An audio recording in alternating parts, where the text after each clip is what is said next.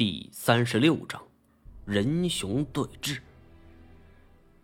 只听金锁是一声大叫，我再回头一看，是大喊一声“妈呀”！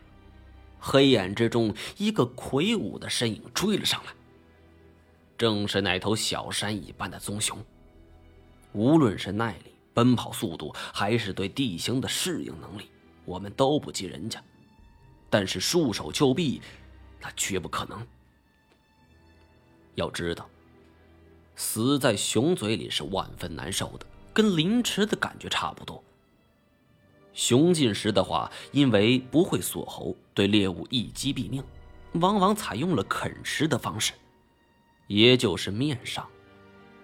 曾经，有经验的老猎人曾对我们说过，他说这个世界上再也找不出比熊所伤的尸体更为恐怖的了。相对于死于熊口、被虎豹所伤的尸体要干净许多。虽然如此说未免对死者不敬，但这也是事实。我们奔跑了不过几百米，棕熊已经从后方追了上来。眼前只有一条公路、一处断崖和一片茂密的山林。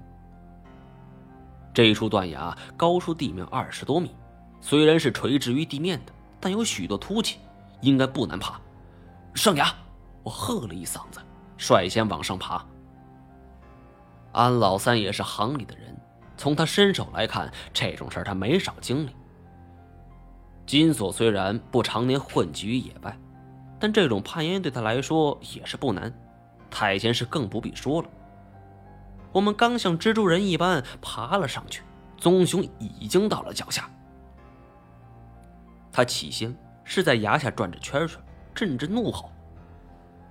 我也得以看见这家伙的全貌，这是我这一辈子见的最大的熊了。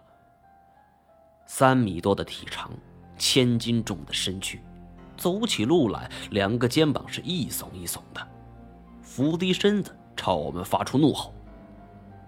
我们感觉断崖都跟着抖动，这的确是摄人心魄、令人胆寒的吼声。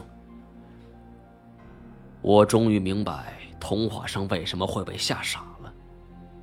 要不是有三个人在场，我估计也会被吓得不知所措。趴住崖面，我低头看了一眼，手脚发软，差点摔了下去。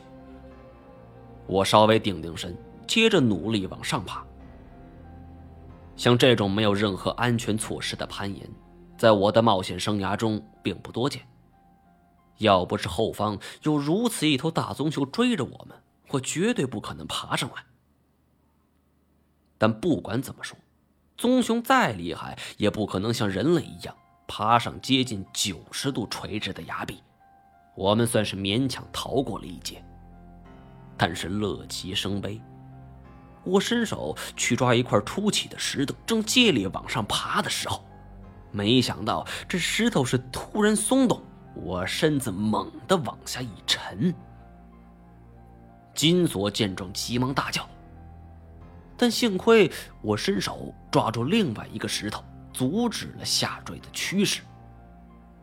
但是尖锐的山石已经将我的羽绒服给割破了，羽绒从里面散落出来，飞得到处都是。就在此时，我听到那阵恐怖的低吼声在我脚跟处传来。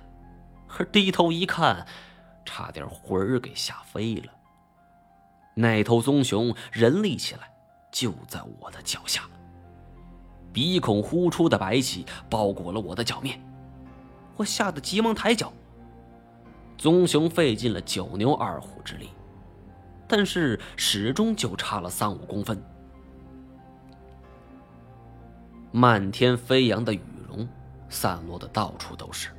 棕熊就差点盖成北极熊了，他大概感觉自己受到侮辱，是吼声更加凶猛，身子就是突然往上一窜。我急忙抬脚，趁机往上爬，但人就是这样，越慌张越容易出错。我脚下踩的一块石头突然掉落，一脚踩空，重新坠了下去。但幸亏掉下的石头不偏不倚。正巧砸在棕熊的面门之上。毛爷，快爬！我咬牙坚持往上爬去。其实这个时候我已经没了力气了，但是生死攸关的时刻哪能顾这些呀？我趁棕熊分神的时刻就往上爬去，勉强躲过了一劫。到了崖顶，我已经彻底脱力了，因为天色昏暗，我们往下望，什么也看不见，也不知棕熊怎么样了。四个人坐在雪地之上，死里逃生，倒也不感觉寒冷。三个人都看着我，想询问下一步计划。事到如今，什么严险将不严险将的，只能先顾着自己这条命了。我决定先回去再说。从这棕熊体型来看，它应该是此处的一霸，地盘决然小不了。这里距离二道白河镇不远，但棕熊的地盘竟然可以延伸至此，是复仇的欲望驱使，还是说这个庞然大物根本就不怕人呢？我百思不得其解。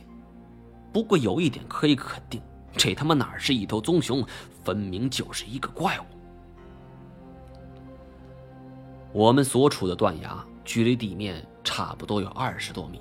但是也不安全，一旦棕熊绕路上来，我们就只能跳崖了。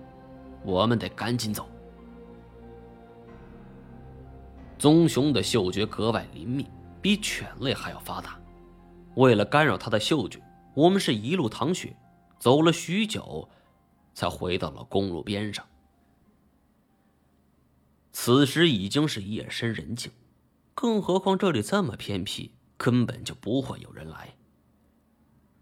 我们一路沿着公路往回走，这时候我才感觉寒冷。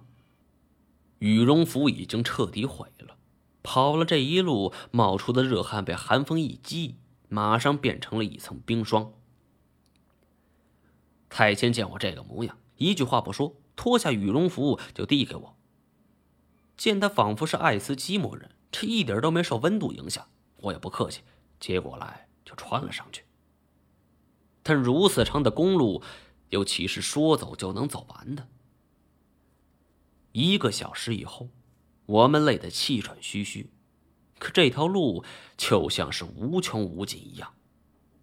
正在我们叫苦不迭的时候，心生绝望的时机，这路口车灯一闪，一辆小汽车就出现了。